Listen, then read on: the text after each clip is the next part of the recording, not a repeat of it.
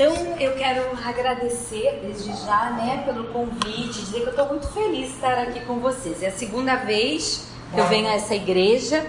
É, tive aqui há uns dois meses atrás, né? A terceira idade foi uma tarde agradável, me diverti muito, saí daqui renovada, foi muito bom, né? Bom, então é, eu também quero parabenizar vocês por esse congresso esse congresso tão bonito, que é o congresso de família, né? A gente está precisando tanto hoje parar e pensar sobre, sobre família, né? E antes de começar a falar sobre o tema, eu queria já convidar vocês, é, o grupo, né, através da Eunice, para o 17 Congresso da Terceira Idade Vida Radiante. Esse congresso acontece todos os anos, cada ano é num lugar diferente. Esse ano foi em Passa Quatro, o Hotel Mira Serra, excelente, muito bom hotel. E o ano que vem nós vamos estar. Alguém conhece esse lugar? Sim. Hum? Cabo Frio, Malibu, né? Cabo Frio de 2 a 5 de abril de 2019. E o nosso preletor vai ser o pastor que todo, todos nós amamos, né? Fausto Aguiar, né? Que foi pastor da primeira do Rio. Hoje ele está, hoje ele é pastor da primeira igreja, da Igreja Batista da Liberdade em São Paulo, depois de morar um tempo nos Estados Unidos, voltou. E então convido vocês que quiserem participar de 2 a 5 de abril, Vida Radiante é um congresso começa numa terça-feira, terça, quarta, quinta e sexta, onde nós temos oficinas durante a manhã, várias oficinas, à noite os cultos, temos a noite social também, e na sexta-feira de manhã encerra e nós voltamos. Tá?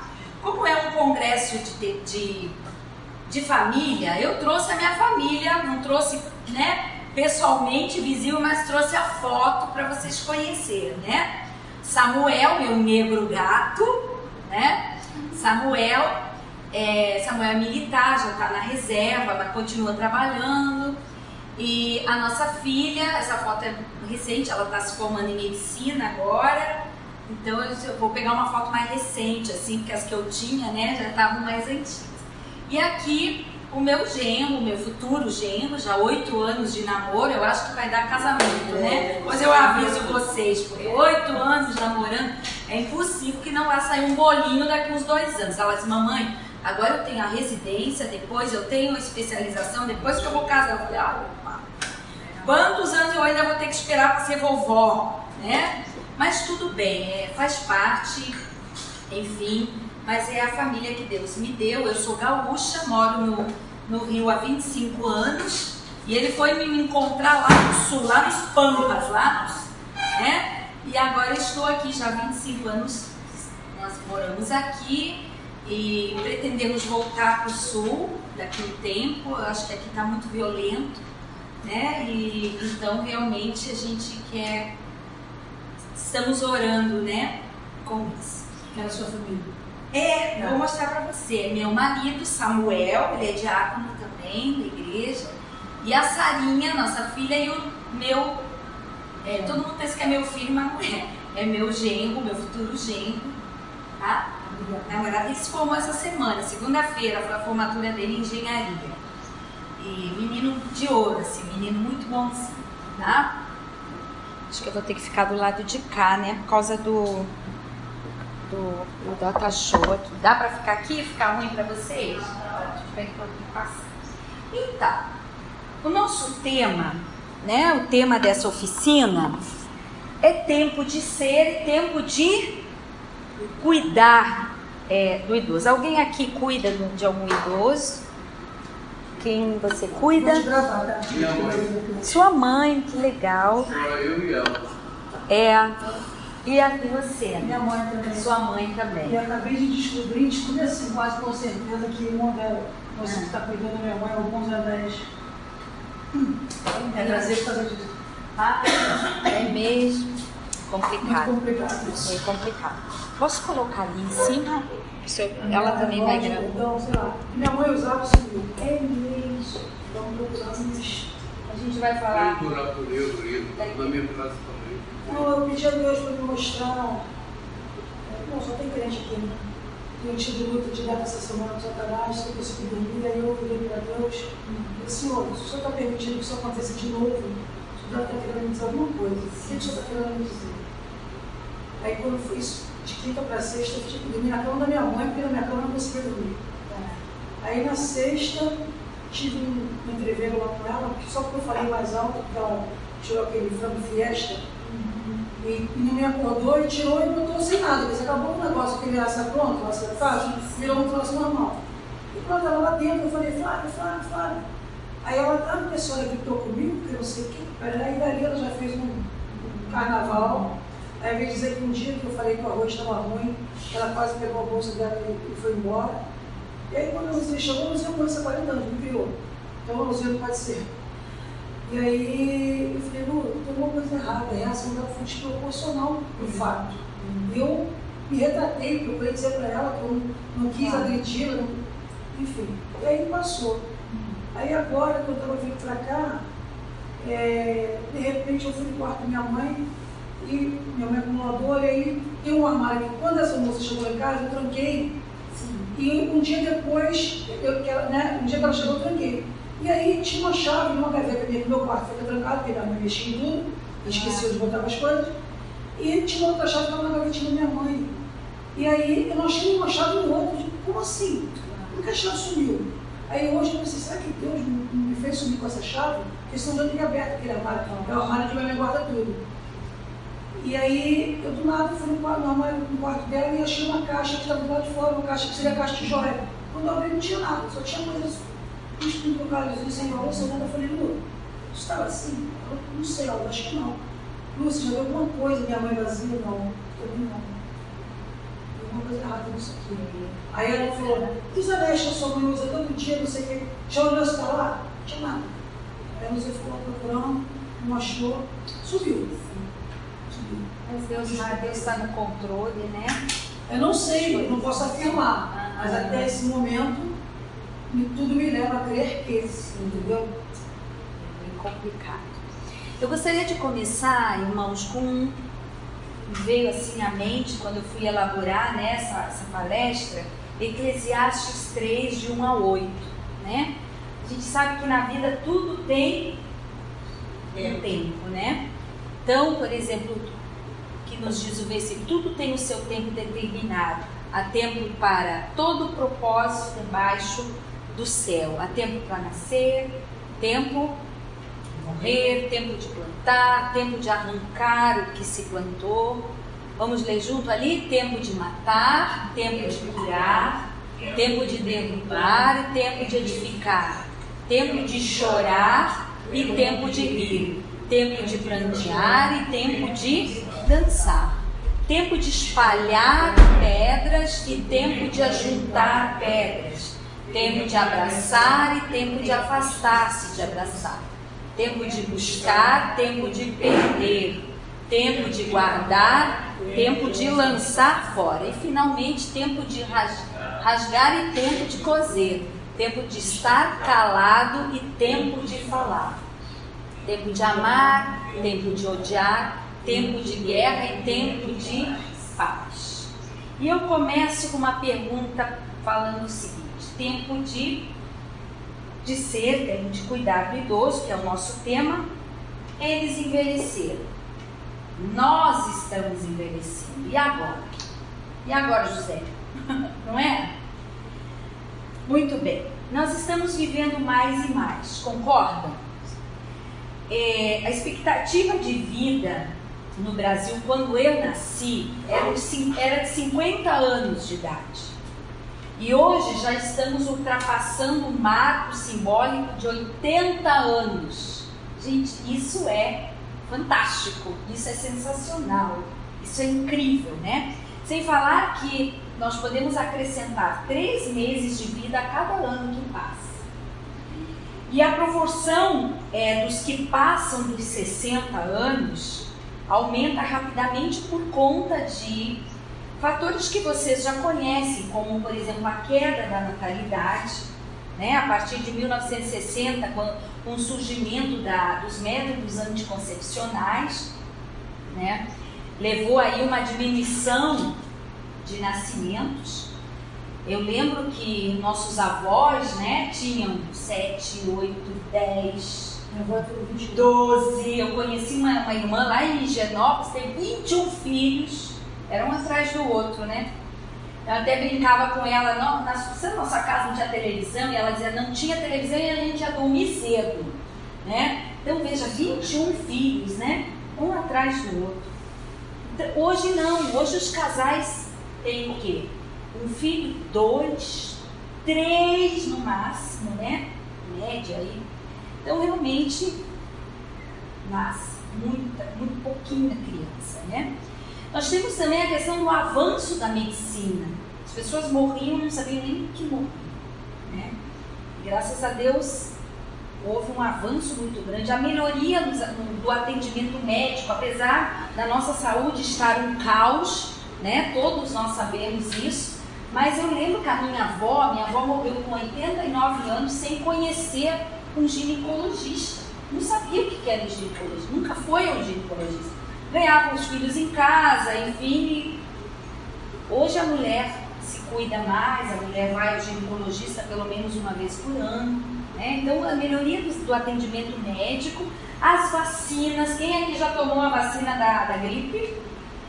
Ah, parabéns! Muito bem, a maioria. As novas pesquisas na área da nutrição, né? orientação quanto à alimentação, enfim melhor cuidado da, da higiene pessoal, melhores condições sanitárias e ambientais e outras coisas que nós poderíamos falar aqui. Veja que em 2050, ou seja, daqui 32 anos, parece que isso está assim, não está tão longe não, gente. Né? 2050, os que estiverem vivos viverão o quê? num admirável mundo velho. Tá? E aprender sobre o envelhecer pode ser uma tarefa muitas vezes árida e cheia de desesperança. Um bom começo é procurar pessoas que precisaram entrar nesse mundo por serem idosos ou por terem a velhice batendo na sua porta, chegando, né, às suas vidas através de um familiar, de uma mãe, de um pai, de um amigo, de um vizinho, de uma babá que talvez criou você a vida toda, né? Uma empregada doméstica que viu você nascer. Essa pode ser uma maneira, muitas vezes, de nos fazer acreditar que ela é apenas uma etapa a mais a ser vivida. Para diminuir assim o desconforto que é lidar com a constante lembrança que é a última fase da nossa vida. É, há muitas pessoas que não gostam de falar da morte. Eu já ouvi muitos crentes dizendo assim: para, para, para, bate na madeira, na madeira, não fala sobre isso. Já vi crentes falando Muitas pessoas, quando você fala da morte, eles falam, muda de assunto. Gente, eu penso bem diferente. Eu penso assim, nós como salvos em Cristo Jesus e cremos na vida eterna, nós não podemos ter medo da morte. E não podemos ter medo é, de falar da morte. Essa é uma realidade na vida de todas as pessoas. A única certeza que nós temos é que um dia nós vamos morrer. Né? Quando nós cremos e temos a certeza de que um dia nós vamos morar eternamente com o Senhor, não, vá, não, não haverá mais choro, dor, sofrimento, isso deve nos alegrar, não nos entristecer.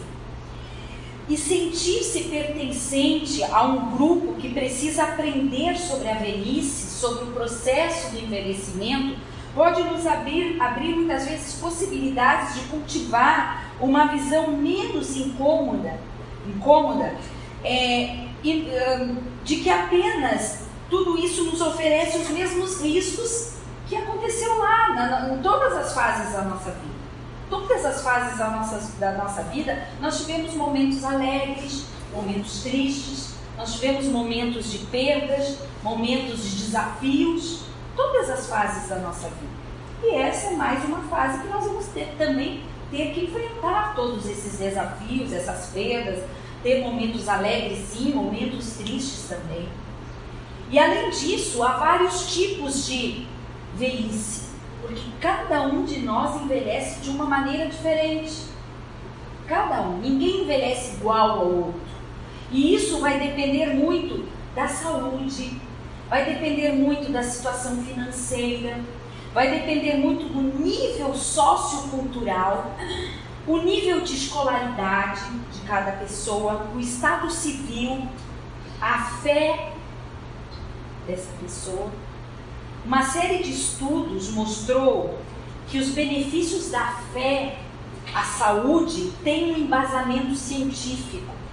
E eles comprovam que pessoas que têm fé vivem mais e são mais felizes que a média da população. A minha filha, ela faz estágio num hospital na Gávea e ela sempre fala, mamãe, é impressionante, ela trabalha no CTI, impressionante as pessoas que acreditam em Deus. São pessoas que têm esperança, são pessoas que melhoram com mais facilidade. É incrível pessoas assim que não têm fé em nada, que não acreditam em nada, são pessoas totalmente desanimadas com a vida, buscando a morte a todo momento. Então isso é algo comprovado, né? Cientificamente falando. O médico? Isso. Tá? Se vai se formar esse ano, se Deus quiser. Alguns dados importantes para a gente parar e pensar. 2020, falta quanto tempo, gente? Nós já estamos na metade quase do ano, né?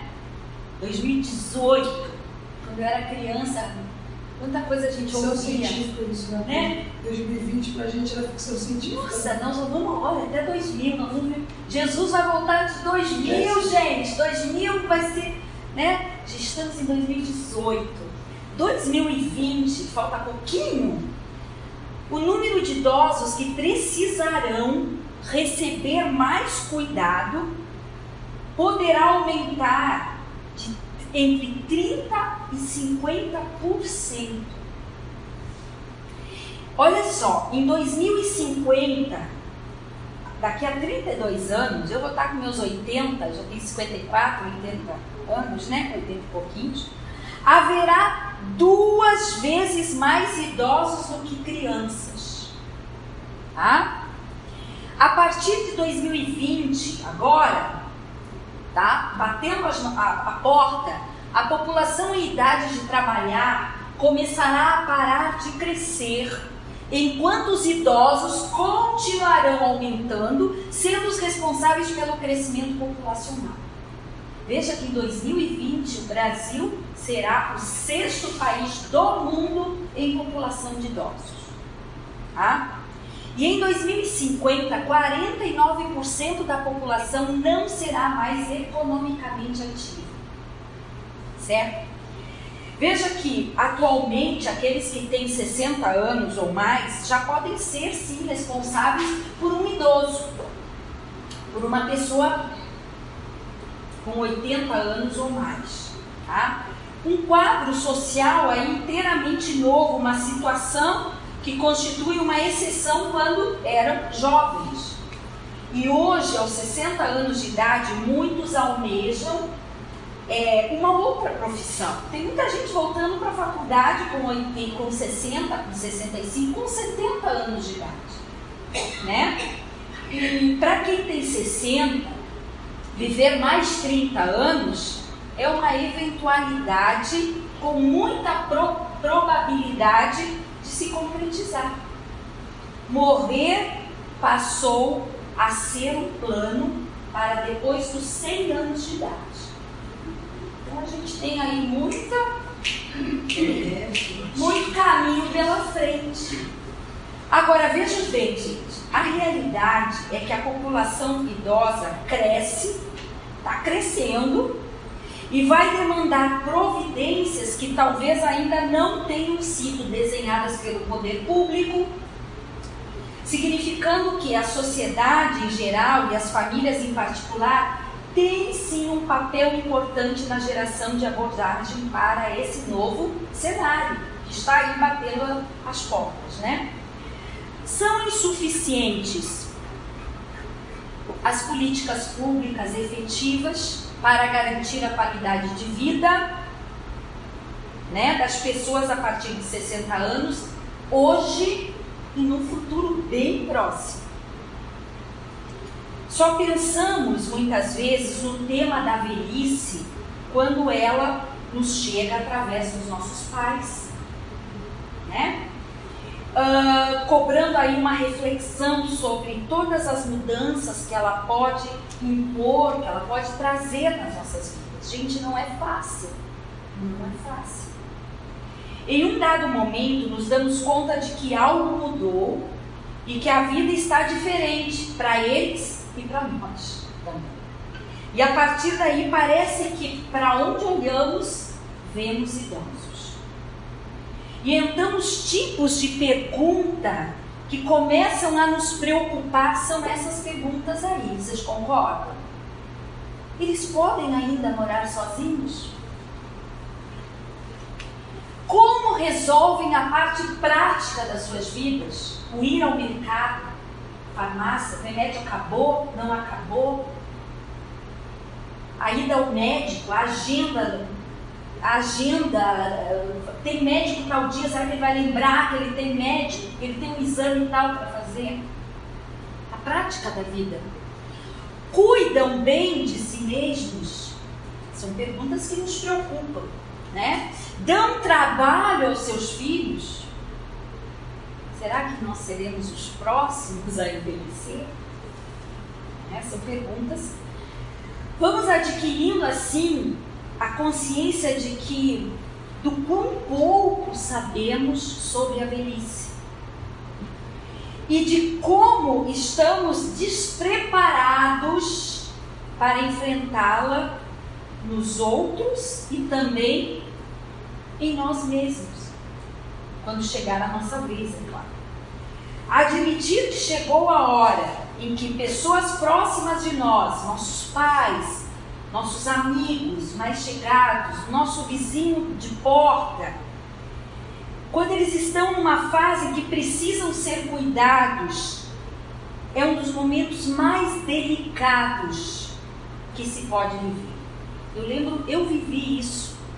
Apesar de morar 1.500 quilômetros longe da minha família, moro no sul do Brasil, eu vivi isso de, de perto, mesmo morando longe, perto longe.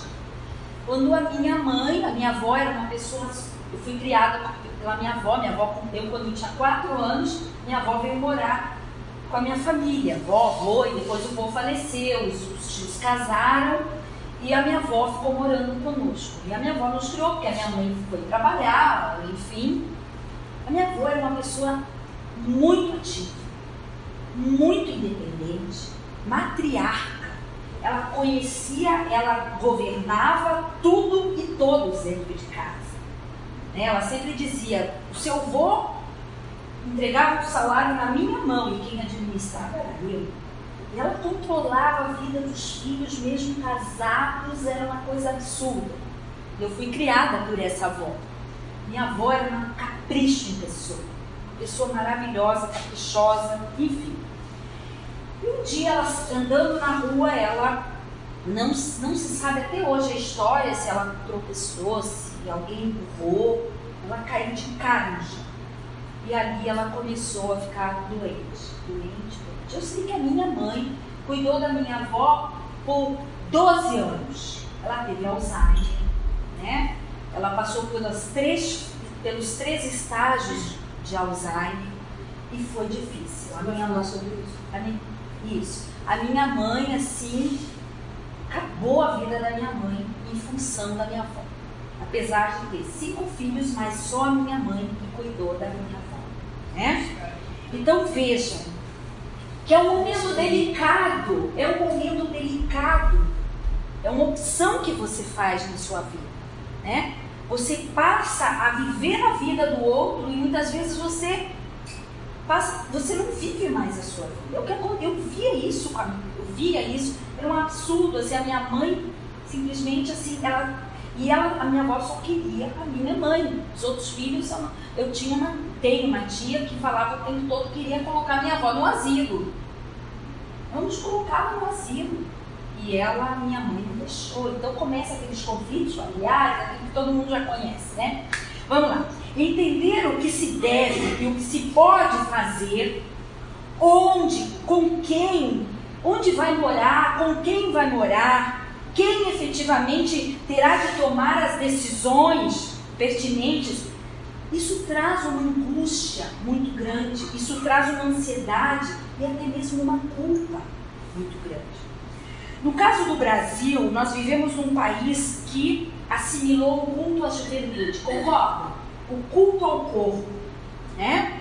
Corpo saradão, corpo perfeito, saudável. A dura verdade é que só, só interessa o que ela está associado e ao que ela atribui a chave para uma vida de sucesso, uma vida feliz. No entanto, a velhice passa a ser a nossa realidade.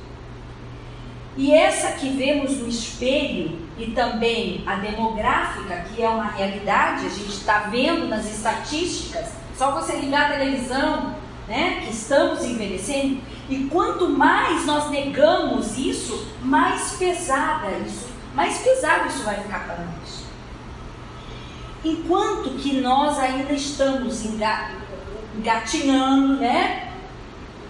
Os países da Europa e dos Estados Unidos já vêm defrontando, né, com essa situação há muito tempo e se preparando para atender às condições necessárias. Aqui nós mal começamos a nos debruçar sobre essas questões.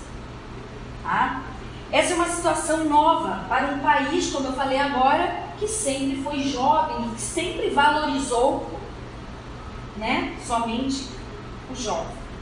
E entender a velhice e suas demandas faz parte, sim, da preparação necessária para se construir uma sociedade apta para proporcionar condições dignas de vida para esse idoso, para essa pessoa, fazendo o dever de casa começar por pela minha casa, começar pela sua casa. E no atual momento, gente, que, que, que vivemos hoje, é, no atual momento, cuidar de alguém pode ser uma tarefa não terceirizável para o Estado. Vejam que não há asilos públicos suficiente para todos. Eu chamo asilos, hoje nem se usa mais essa palavra asilos, hoje, hoje uh, se adaptou uma palavra que é os uh, chamadas IPLs, IPLs, ou seja, é, são instituições de longa permanência para idosos, tá? Mas não há asilos públicos suficientes para todos. E os poucos que tem são precários. Precários. Eu sou fonoaudióloga e eu fiz um, é, uma pós-graduação em disfagia. Vou trabalhar com idosos. Disfagia é quando o idoso coloca o alimento na boca, ele mastiga, mastiga e não consegue engolir o nervo vago, o décimo nervo, já não, não está mais operando e aí a pessoa não consegue mais engolir o alimento. Fica aquele bolo na boca e ele não consegue fazer esse movimento. Então, é bem desconfortável para o idoso, né? E, gente, eu trabalhei em vários asilos públicos não dá para contar para vocês o que eu via com os meus próprios olhos com diatéria, como, como dizem aí. Horrível. Horrível. Eles são tratados pior que bicho. Pior que animal. Outra coisa, não há assistência apropriada para as famílias que precisam cuidar dos seus. Os asilos privados são extremamente caros e raros. Tenho uma amiga agora, um mês e pouco atrás, ela estava me contando que houve um aumento lá, ela, a, mãe, a mãe dela está num, numa casa geriátrica em Jacarepaguá, uma casa top, muito boa, 8 mil reais por mês ela paga para a mãezinha dela ficar lá. 8 mil. Quem pode pagar um lugar desse? 8 mil reais. Né? Faltam geriatras, faltam gerontólogos, faltam cuidadores capacitados e outros profissionais da saúde. Faltam outras categorias de profissionais como arteterapeutas, psicoterapeutas, acompanhantes. São escassos os espaços conhecidos como centro-dia. O centro-dia é um, um, local onde os familiares levam o idoso de manhã, é como se fosse uma creche. Tem uma lei para isso, né? mas não é no estado do Rio, só assim, um estado pequenininho tem. Só lugares pequenos. No sul do Brasil, eu conheço várias cidades que têm esse centro-dia. Aqui no Rio. Não tem. É, Entendeu? Então são lugares que você leva sua mãe de manhã, sua mãe fica ali, ela, ela, ela, ali ela tem várias atividades durante o dia, alimentação, tudo bonitinho, e à noite você sai do seu trabalho, vai lá, busca e leva ela para casa para dormir na casa, na casinha dela ou na sua casa. Né? São poucos lugares existem nesse trabalho. Faltam instituições de longa permanência, então, como eu falei, né, as chamadas ILPIs, nossas antigas, nossos antigos asilos, né? Os asilos privados, ah, já está ali, os asilos privados são extremamente caros, como eu já falei, e raros, e é quase certo que vamos precisar cuidar de alguém idoso. Por isso, não há tempo a perder. Há muita coisa para aprender e providenciar. E todos precisarão participar, não apenas as mulheres, que é a maioria. Muitos, muitas famílias que eu conheço, os filhos entram com o dinheiro, está precisando, está aqui o dinheiro, mas ninguém quer cuidar sobra para as mulheres, né? Mas gente, todos nós fomos, todos nós somos chamados a amparar os idosos. Você, você é uma exceção. A velhice pertence a todos nós.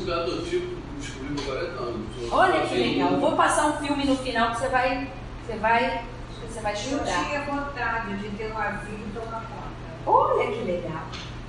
Nunca é tarde. Nunca é tarde. Eu tenho paciência, eu gosto de conversar, conversar, uhum. falar.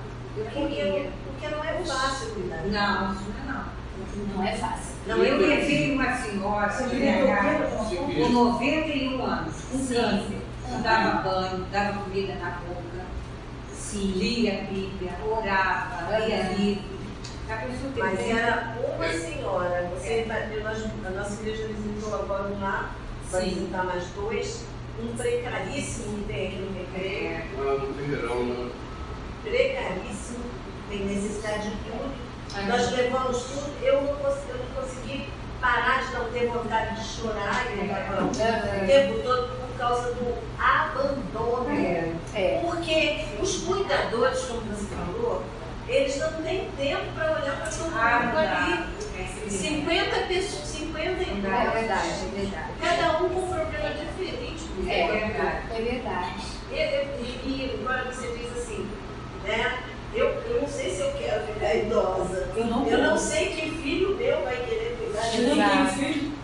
Né? Eu não sei quem vai cuidar de mim se eu ficar idosa e se eu começar a ficar esclerosada como é normal esse filho, que vai ter gordura na cabeça e essa gordura vai fazendo a gente ficar meio leso, é né? Já está mais do que provado, a medicina diz esse tanto de gordura, e hoje eu comi feijoada, Deus te oh. né? Aí eu pensava nisso. As, as, nossas veias da cabeça vão se entupindo de gordura, é. e chega uma hora a gente começa a esquecer tudo.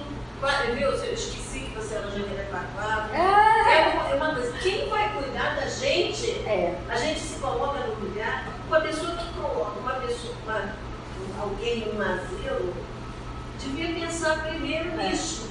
Mas, por outro lado, é muito difícil é ficar um idoso dentro de casa precisando de tudo, não é, Marcelo? Eu, se eu fosse contar aqui os casos, eu ia ficar horas aqui, né? Mas, gente, infelizmente, se a pessoa não tiver uma condição financeira, é, isso nós vamos falar daqui a pouquinho. É, nós vamos falar sobre isso. O que, o que a gente precisa se conscientizar é que a velhice, ela pertence a todos nós. Isso. Ela pertence a todos nós.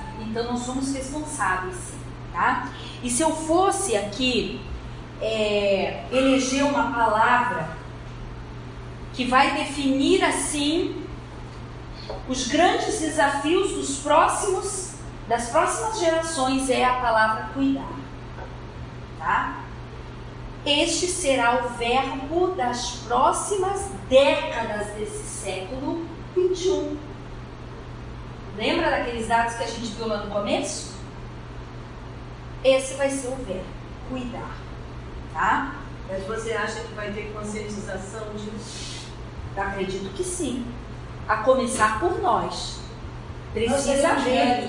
Por, exatamente. Porque ninguém quer cuidar mais de nada nem nos hospitais. Exatamente. Mas nós vamos chegar lá. Olha só. Eu gostaria só que vocês pensassem, nunca é demais pensar sobre essas perguntas. A gente não vai responder nenhuma, só quero que vocês pensem nisso. Tenho, eu, eu, Berenice, eu, Eunice, eu, Paulo, tenho obrigação de cuidar de pais, parentes ou amigos idosos? Terei energia tempo e dinheiro para fazer? Cuidar de um idoso vai trazer algum benefício para ele, para quem cuida e para a sociedade em geral? Devo cuidar apenas para dar exemplo aos meus filhos, esperando que um dia eles retribuam, que eles cuidem de mim quando for preciso? Só para vocês pensarem. Tá? É tempo de cuidar. Cuidar é muito mais que um ato. Cuidar é uma atitude. Cuidar, ele abrange muito mais que o momento da atenção, do zelo e do desvelo, né? Representa uma atitude de ocupação, representa uma atitude de preocupação, a, é, representa uma atitude de responsabilidade e de envolvimento afetivo com o outro. Tá? Vamos pensar em alguns tópicos, eu vou ser bem objetiva, né? Tempo está bem culto, até para a gente poder. Eu queria fazer umas danças com vocês aqui, mas estou vendo que o negócio está tá apertado. Mas eu vou tentar ser bem objetiva aqui, até para a gente poder trocar uma ideia no final, que eu acho legal. Eu até gostaria de saber de vocês dois algumas coisas também. É, os afetos. Vejam bem, os afetos são requisitos fundamentais na tarefa de cuidar. Se você não sente amor, carinho, quem você vai cuidar, não adianta. Não adianta. Nem começar. Os sentimentos que permeiam que, a delicada relação entre os envolvidos pressupõe emoção, pressupõe o quê? Sentimento. Essa, essa, essa tarefa é quase que uma arte. E sendo assim, pressupõe então a emoção, o sentimento. É preciso querer. Né? É preciso querer. Mas antes de falar o querer aqui, eu vou só falar uma coisinha rápida aqui. Precisamos entender as emoções que tomarão conta de nós e que precisam também ter a consciência das emoções do outro que eu estou cuidando. A velhice, ela não rouba aqui o sentir, o querer, o gostar. Precisamos entender como que se sentem, como se sente esse idoso, mas para isso nós precisamos nos sentir no papel de idoso. E nós precisamos saber um pouco mais sobre, será que eles estão felizes ou não? O quanto que incomoda a solidão, Há uma fase em que pensamos muitas vezes que as mudanças de comportamento são apenas rabugices, né? Ou a famosa intolerância dos mais velhos com as mudanças. Muitas vezes nós caímos na armadilha de que estão chatos, que estão rabugentos, que estão amargos, super críticos, reclamam de tudo, nada satisfaz. E nós não temos a sensibilidade para perceber o que está por trás desse comportamento. Vejam bem, um idoso, por exemplo, em que a casa, a casa estava sempre cheia de gente. Filhos, netos, isso, isso é a minha, a minha casa foi assim, né? Casa cheia de gente, filhos, netos, sobrinhos, primos, aquela mesa de comida, né? Aquela mesa cheia de comida, o café da tarde, muita coisa gostosa para comer. Aquela casa sempre cheia. E de repente, a casa fica vazia. Os filhos têm as suas vidas, os netos têm a, é faculdade, é o trabalho, é um, enfim, se envolvem com tantas coisas hoje e fica aquela pessoa sozinha dentro de uma casa. Né? Eu vejo a minha mãe, minha mãe está com 75 anos, mora sozinha, a minha irmã e meu irmão moram no sul também, mas cada um são casados, têm as suas casas. E eu ligo para minha mãe todos os dias. Todos os dias. Quando ela diz alô, eu já sei se ela está sozinha, se ela está com a casa cheia ou se ela está, está se sentindo muito sozinha. Pela voz dela, eu já, já, já pensei. Imagina, aquela casa cheia de gente, de repente vai todo mundo para sua casa, vai todo mundo embora e fica aquela pessoa sozinha ali. Gente, isso é muito triste. Isso é muito cruel. Né? Isso não significa também dizer que seja necessário as pessoas agora vão abandonar o seu, seu, o seu trabalho, abandonar tudo, até porque as pessoas nessa fase geralmente elas estão ainda trabalhando ativas profissionalmente, criando ainda seus filhos, né? E claro, não vou largar tudo, né? Para se ater somente àquela pessoa. Mas tempo que você dispõe, é importante você querer estar com ele. Eu vejo assim, eu conheço lá na minha igreja um casal, ele faleceu agora há poucos meses. Eles é, é, foram os dois foram meus coristas e que também a casa era cheia de filhos, cheia de netos. Hoje os netos nem aparecem mais.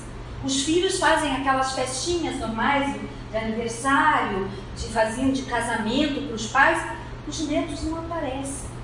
Agora, tem tempo para ir para shopping, tem tempo para ir no cinema, tem tempo para viajar, tem tempo para passear, mas para ir ali, ver o vovô, ver a vovó, estar com eles pelo menos meia hora. Olha, eu vou tirar hoje à tarde para ficar com você. Isso não tem tempo.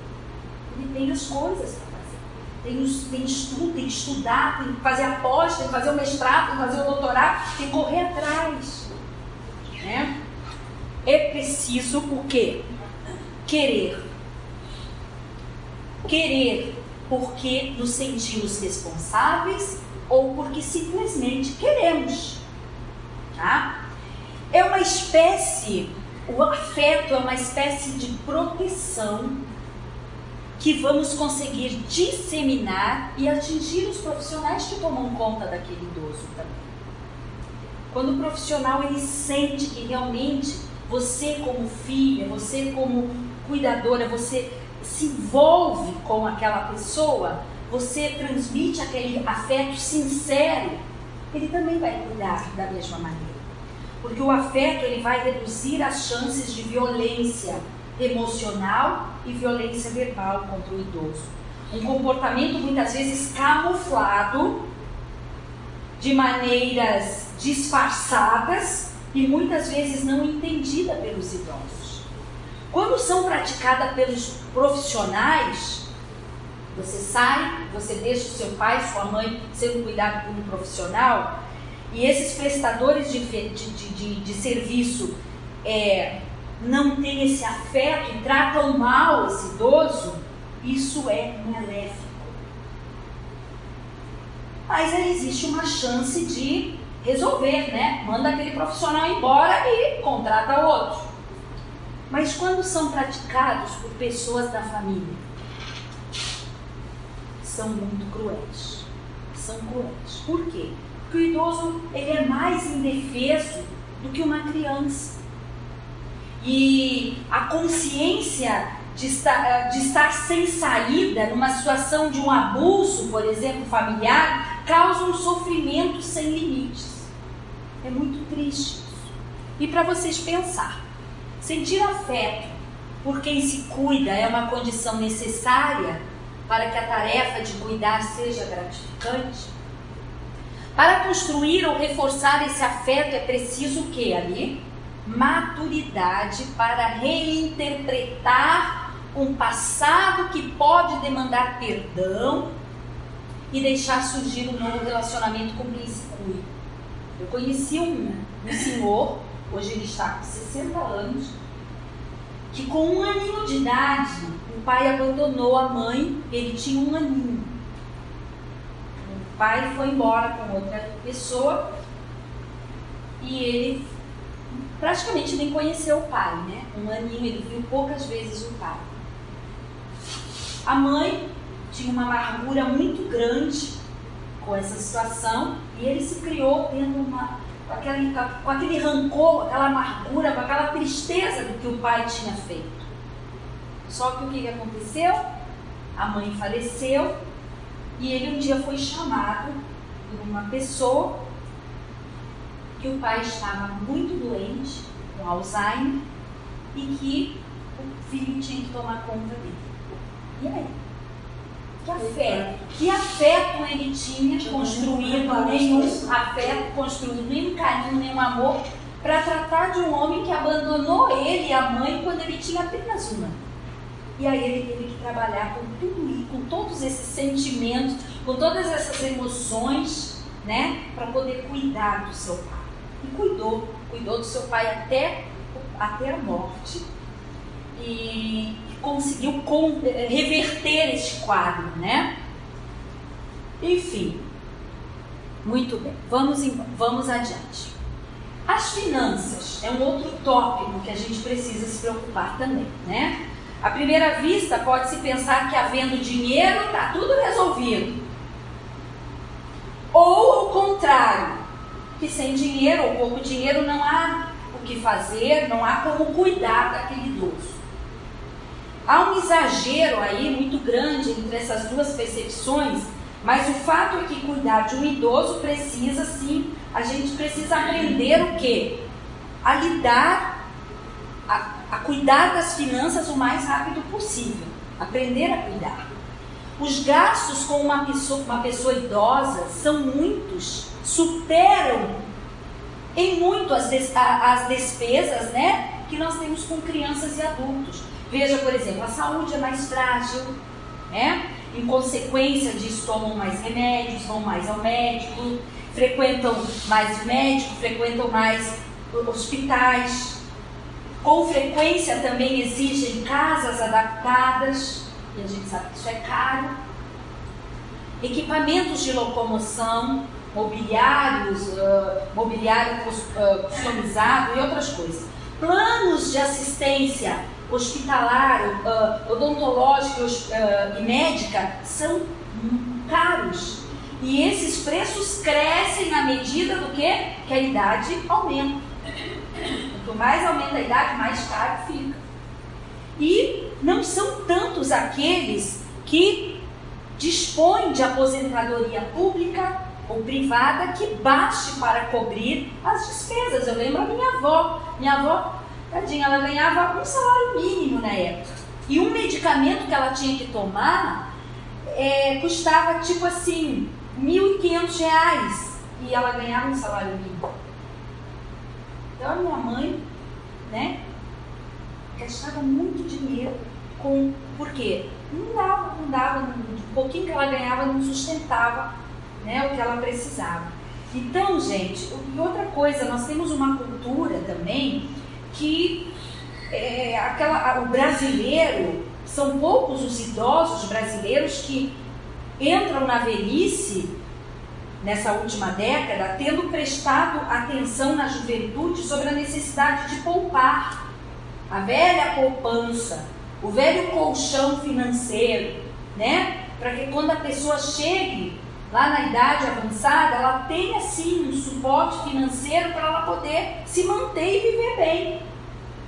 Eu espero, eu torço para que essa geração de jovens aí de hoje adquirem, adquirem, adquiram o hábito de, de poupar, de forma a, a, a reservar um, um, uma, né, um, financeiramente falando, um futuro garantido aí para ter uma, uma, uma, uma velhice digna. O problema é que depois do polo, do do econômico, a gente não sabe o que fazer, porque a gente não garantia nenhuma. É verdade. Mesmo que você consiga juntar o dinheiro, você não sabe.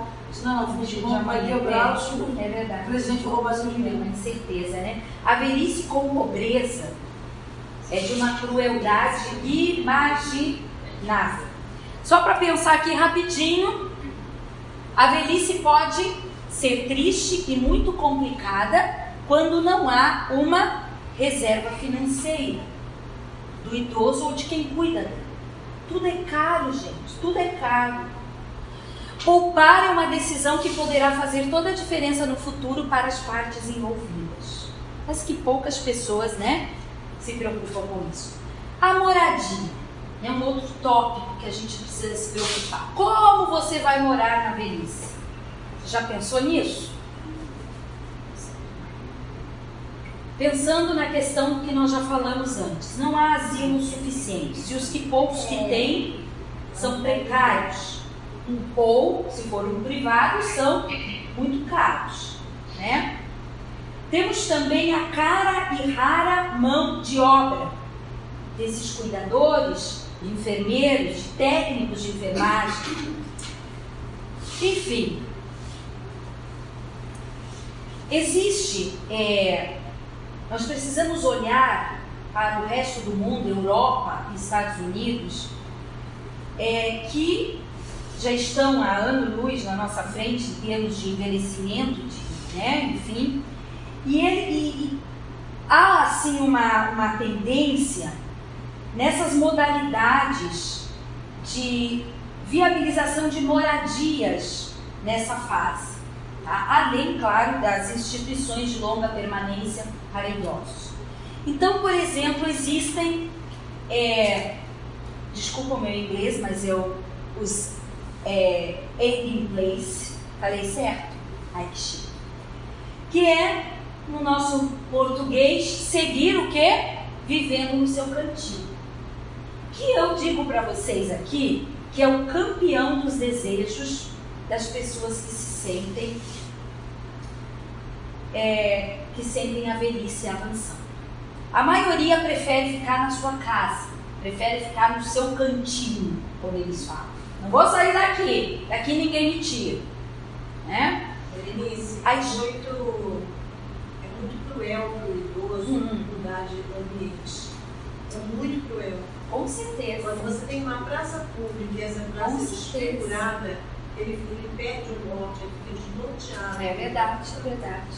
É, então, o cantinho e, e os pais, os filhos fazem como os pais o que querem com a velhice, né? Ah, agora a senhora vai ficar aqui. É. Agora a senhora vai para casa do fulano. É verdade. Agora a senhora vai. Vira uma experiência. Né? É, é verdade. Ninguém quer fazer nenhum sacrifício porque tem que ter muito amor para poder botar o sujeito naquele lugar e não tirar, porque é. não pode tirar nem aquela, aquela, aquela jarra velha que tira um cachorro todo, é. todo ruim, Exatamente. que está naquele cantinho, que cachorro tem que ficar ali até a morte, uhum. porque ele já se habituou, aquele é um é verdade, é verdade. É, e aí as pessoas querem, aí querem usar o cantinho da vovó. Agora, recentemente, eu soube de uma pessoa aqui na igreja que vendeu um casarão da mãe e foi viajar e botou a mãe asilo. Eu fiquei numa tristeza. Isso tem muito. Porque não pensa, porque não tem consciência. Né? O que fará os filhos dessa pessoa quando é. envelhecer? Verdade. Para esse exemplo, né? E aí a velhinha está lá chorando, que quer, que quer o que ela não quer morar com o filho, ela só aquele canto, tinha aquele cachorro velho tinha aquela tábua velha e tinha aquele quintal sujo, ela só queria aquilo. Claro. Já teve um caso pior, que o casal veio junto 70 anos, eram bem idosos, de ter 90, sei lá. E aí um filho, um pegou a mãe, levou para um canto e outro levou o pai para outro canto. Gente, eu até vontade de chorar. Agora, veja bem, gente, é, essa questão de morar sozinho, a gente tem que pensar em algumas coisas aí. É, grau de, de, depend, de, de dependência e autonomia, tá? É importante que esse idoso que mora sozinho, ele seja monitorado, tá? É, monitorar sempre as, as condições que ele está vivendo, para que ele não se sinta abandonado também, tá? A questão também é, geralmente tem que ser pessoas que, tem, que estejam com as suas funções cognitivas é, minimamente preservadas. É muito perigoso. Esses dias mesmo uma irmã lá da igreja, ela esqueceu o gás ligado. Quase colocou fogo no, no apartamento. Né? Então isso é muito perigoso e tem que ser monitorado isso. E é preciso que ela tenha consciência do seu entorno e das suas necessidades também, tá? Nós temos também um outro exemplo, tá? Que são chamados os co-housing, que é um compartimento de espaços e serviços, mas com residências unifamiliares, tá? Nesse modelo as pessoas escolhem viver juntas, é quase que como se fosse um condomínio, né? Eles moram ali todos juntos de forma até a minimizar um pouco essa questão da solidão, de ficar sozinho, né? Compartilham a casa com outras pessoas, tendo com elas uma vida em comum. Isso se usa muito na Europa, né? Nos Estados, nos Estados Unidos também. Como? Mas essas pessoas não precisam de cuidados especiais. Não, são pessoas que são, exatamente, que têm a sua autonomia. Têm autonomia. Tem autonomia, exatamente. Aqui no Brasil, a gente tem alguns poucos lugares disso. Exatamente. São Paulo. Mas aí, como é que fica aqui no Brasil? O que É, é, o- é o que eu, eu acredito, Ilus, como a gente viu nas estatísticas no início, nós estamos caminhando para lá, entendeu? Então, realmente, alguma coisa vai ter que ser feita. Mas, mas tem muito velho já. Você vai no banco aí, você pega a senha de idoso, tem que ter duas senhas. É, se eu pego a senha Ah. normal, é do idoso, porque é do idoso custa. Mais para você chegar lá, é A verdade. gente já está nessa É realidade. verdade. É, E a gente fica preocupado porque não tem cuidador. É verdade. custa dois mil tantos. é bem caro. E tem também é um exemplo dessa, eh, dessa ah, modalidade aqui, que é compartilhamento de uma residência entre várias pessoas, tá? Então são alguns exemplos, assim como também ahn, bairros ou cidades estruturadas só para idosos. Esse é um modelo que se usa na Europa, que seria o ideal, tá? Muito bem. E aqui, então, para seguir pensando como onde se vai morar depois de idoso, é uma das escolhas mais delicadas que se pode ter que fazer. O que vai fazer? O que fazer quando o idoso resiste à ideia de ir viver num asilo e não tem mais condições de viver sozinho, né? Então, morar comigo. vai morar com você. Quando o idoso precisa morar com um parente, como preparar o resto da família, cônjuge, nora, gente, filhos, para acolhê-lo? Gente, quanta confusão em família por causa disso. Eu vi, eu vi, eu vi, eu presenciei um esposo que chegou para a esposa e falou: ou eu ou a sua mãe. Escolhe agora. Se você ficar com a sua mãe, eu vou arrumar minha mala e vou embora. E ela, questão de insegurança, era mais velha que o, que o rapaz lá, não sei quantos anos, aquela questão toda, a gente entende, falou: vou colocar ela num asilo. Mais da metade do salário dela ela pagava um asilo para a mãe ficar, para não então ela preferiu ficar com o esposo e a mãe foi pro asilo, né? Então tem, tem casos de, né, que realmente há confusões dentro de casa porque as pessoas não aceitam, não acolhem, né? Então é bem complicado também. Vamos adiante. O lazer. Como fazer para integrar na família Ah, desculpa. cuidar? Aqui. Você pode me responder essa pergunta? Como fazer alguns anos. para integrar a família na tarefa de, na tarefa de cuidar. A questão é, às vezes, aquele idoso, ele tem uma afinidade mais com um filho do que com o outro. Quantos filhos vocês são? Somos três. Três, exatamente. Sempre tem aquele filho que a pessoa tem mais afinidade, ela sempre tem alguém. E é aquela história, né, gente? É, o afeto. Quando você ama, quando você ama, você vai querer cuidar. Dos cinco filhos da minha avó, a minha mãe foi escolhida para cuidar da minha mãe, da minha avó. Os quatro iam lá de vez em quando, olhavam tal, nem sequer, nem financeiramente não cuidavam. A minha mãe pagou até plano funeral, quando a minha avó morreu, eles foram lá, como é que nós vamos fazer para enterrar? Minha mãe fiquem calmos, está tudo pronto, está tudo pago. Diz que eles caíram assim de, né, para trás, porque eles não imaginavam isso. Então, a, a, como fazer para integrar a família? Primeira coisa é fazer uma reunião com essa família. Ó, oh, cara, olha só, nós temos essa questão. Vocês têm que me ajudar. É uma coisa que obriga? Nada obriga. Existe uma lei. A, a lei é clara que diz que você é obrigado a cuidar do seu idoso. A família é obrigada, existe uma lei no Estatuto do Idoso que diz que você não pode abandonar o seu idoso, não. Você precisa cuidar dele. Agora, se a família toda vai estar a fim de fazer isso,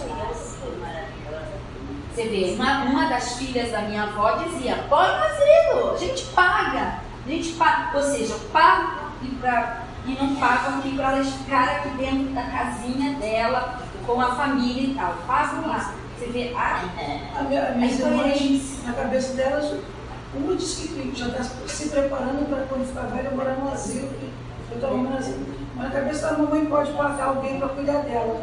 Não. Elas estão casadas, eu não estou, eu não posso Sim. casar, porque ainda tenho de conhecer ninguém. Dá tempo de fazer um. Entendeu? Isso. Isso. É complicado, viu? É muito complicado. Tem exemplo do meu pai, que vai dar 94 anos. Sim. Lúcio, pai escolheu sozinho. Mas chegou uma época que ele queria ficar sozinho. Minha mãe morou, é, morreu em 2013. Sim. Nós éramos sete, somos seis irmãos. Tá. E aí foi exatamente o que a irmã falou. Tivemos que ter algumas reuniões para alinhar isso. Uhum. E aí teve um período no início a gente deixou ele, tá. para monitorando ele, mas é, teve um dia que ele passou mal, não conseguia chegar no telefone só na, na parte da manhã que consegui. Aí a gente voltou a conversar com ele, dizendo não precisa. Claro. Então, meio termo que a gente conseguiu, a reunião com os irmãos foi um dos meus irmãos que é casado com um filho de 5 uhum. anos, em comum acordo com a esposa, resolveu vir morar na casa dele. Uhum. Então, preserva assim, o espaço Exatamente. dele, onde eles estão morando lá. Tá certo. E aí, para dar um, um suporte, que a, a cada final de semana tem uma pessoa que cuida durante a semana dele. Sim. Porque todos os dois trabalham. Claro. Mas ele fica a semana inteira lá. E aí, nos finais de semana, por exemplo, essa semana seria eu, exemplo. Sim. Troquei com outra irmã. Ele uhum. vai para a casa de um para ah, passear sim. isso aqui.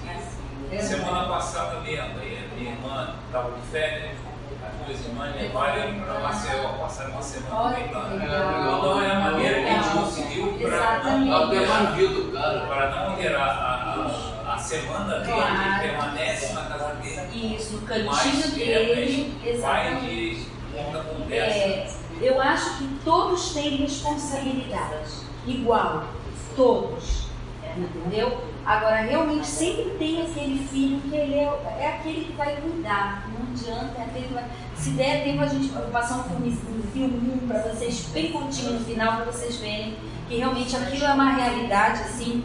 Vou ter que correr. Olha só. Cinco minutos. Ai, não, por favor. Ai, gente, eu não falei nem a metade ainda. Eu vou ter que correr, então. Olha só. O lazer diminui o quê? A solidão, considerada uma das maiores inimigas do idoso. Lazer não é obrigatório, é apenas o que? Desejável. Boas surpresas poderão surgir para quem cuida. Uma delas é de repente se dar conta de que é possível se divertir na companhia de um idoso. Né? Então, aqui eu até gostaria de falar sobre viagens. O idoso não leva o idoso a fazer viagens uh, corridas, ele tem que, tem que conhecer cinco países em dez dias. Isso não é para idoso. Né? Então, sim, é, incentivar a viajar, mas viagens curtas, enfim, lazer, levar ao teatro, ao cinema, mesmo que seja no shopping, vamos lá tomar um lanchinho no shopping, fazer uma comprinha e voltar para casa. Isso já vai despertar outra. A saúde, não se deve. Saúde, ai, tem tanta coisa para falar, gente. Você manda outro dia, Berenice. Manda pro nosso e-mail. Pois é, posso mandar para vocês até os slides direitinho. Nosso culto hoje começa às sete e meia. É. Às sete Saúde, não se deixe induzir a pensar que cuidamos da saúde só porque envelhecemos. Velhice não é doença por si só. É preciso empatia para se cuidar da saúde dos nossos idosos, entender as dificuldades aí que ocorrem nesse processo de envelhecimento. Atenção com aqueles que gostam de se automedicar. Ah, foi lá na farmácia, aquela amiguinha que estava lá na farmácia disse que toma não sei o que para insônia e resolve o meu problema. Vai lá e quer usar também esse remédio. usa então Cuidado. você foi É, cuidado. Escolha com muita atenção os cuidadores profissionais. Peça re- referências e estabeleça uma boa parceria com eles. Ficar atentos para o cuidado com a saúde emocional do idoso, gente. Cuidar da depressão. A gente, se a gente tivesse mais tempo aqui, eu até é tinha coisas para falar da depressão. Que é né? normal. Exatamente. O idosinho começa a ficar muito quietinho, se isolar, não quer muito papo, cuidado que ele pode estar entrando numa depressão. Depois eu ia falar sobre a vida espiritual. Né? Pesquisas afirmam que pessoas que cultivam seu lado espiritual acabam obtendo melhoria na qualidade de vida. Nós falamos isso lá no início. Pessoas que acreditam, pessoas que buscam a Deus. E como é que você pode incentivar, fortalecer essa vida espiritual do idoso? Lendo a Bíblia com ele, orando com ele, trazendo ele para a igreja. Precisa trazer ele todo dia para a igreja, todas as reuniões para a igreja. Pelo menos um domingo de manhã, traga seu idoso para a igreja. Não deixa ele lá no cantinho dele. Os serviços, isso que eu queria falar, mas não vai dar. Fala, fala. Setor de vestuário. Estamos envelhecendo e os nossos, os nossos fabricantes, as nossas indústrias, não estão pensando nos nossos idosos. Né? Não há roupas produzidas para esse segmento. Né? Roupas confortáveis para o ido- o idoso. Setor de mobiliário. Vocês já pegaram um controle remoto? As? Você consegue entender aquele controle remoto? Tem mais botão que não sei o quê? Nem eu não consigo entender aquilo. Metade dos botões nunca são usados, né? Manuais são complexos, são mal, traduzidos. As camas, as camas com possibilidades de elevarem custos, têm, têm preços acessíveis para idosos. Quando haverá colchões leves que pode se trocar aquele lençol com mais facilidades? Por que não há cadeiras apropriadas para, para, para os idosos? A, a altura das camas. Lá mesmo, eu fui num encontro de casais agora, retiro de casais, o idoso caiu por cima da cama, a cama era alta demais no hotel. A altura das camas, dos vasos sanitários, das cadeiras de rodas, enfim, os cosméticos, né? Não existe maquiagem para a terceira idade, né? não existe também perfumes com composições delicadas, tem muito idoso que tem muita alergia a aromas muito invasivos, há carências de shampoos que, le- que lavem a seco, sabões, eh, sabões né? que lavem a seco. A gente não tem isso, gente, a gente precisa disso. Os pés dos idosos, porque tem idosos que às vezes têm uma certa água, você não consegue lavar, às vezes, com água. Quando o idoso está. Existe, por exemplo, quando ele está muito debilitado, a água, a- o contato com a água pode trazer alguns desconfortos para ele. É igual quando você está com o cabelo sujo, que às vezes, ah, está muito frio hoje, não vou lavar o cabelo. Você taca no shampoo a seco e o teu cabelo fica cheiroso e limpinho. né? Existe também a necessidade desses. Tá? Os pés dos idosos. A indústria precisa fazer sapatos bonitos que acomodem os joanetes, os calos os, né? A, a artrose, enfim. Bolsas, mulher gosta de bolsas, bolsas leves para os idosos. Setor de, de, de, de refeição em domicílio, né? Hoje as pessoas estão saindo é, menos de casa, então precisam. Setor de transporte, cuidar de quem cuida. Se você cuida de um idoso, você precisa cuidar de você. É essencial que tenha controle de estresse vivido, ter períodos de descanso. E nenhum geriatra quer cuidar da gente. Pois ah, é. Cuida de mim também, não. Ter cuidado, ter períodos de descanso, de descanso e ter tempo para cuidar da sua saúde. Sabe por quê?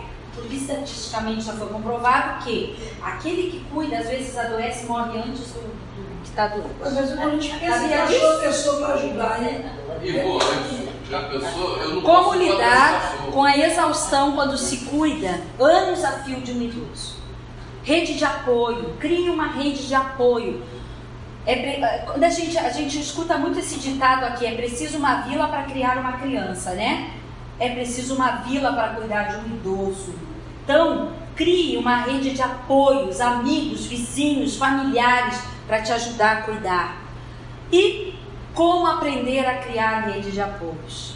Lições aprendidas. Dê vida aos afetos, monte uma equipe, não faça tudo sozinho. Fique perto, mesmo estando longe, que é o meu caso. Cuide de você, porque senão você adoece também. Faça da tecnologia sua grande aliada. Monitore com, cama, com câmeras. É, hoje tem contatos, tem WhatsApp, tem tanta coisa que a gente pode usar. Viva a velhice com dignidade, porque hoje é tempo de ser e de cuidar do idoso. Vamos ver rapidinho, um minuto, rapidinho, essa, esse vídeo?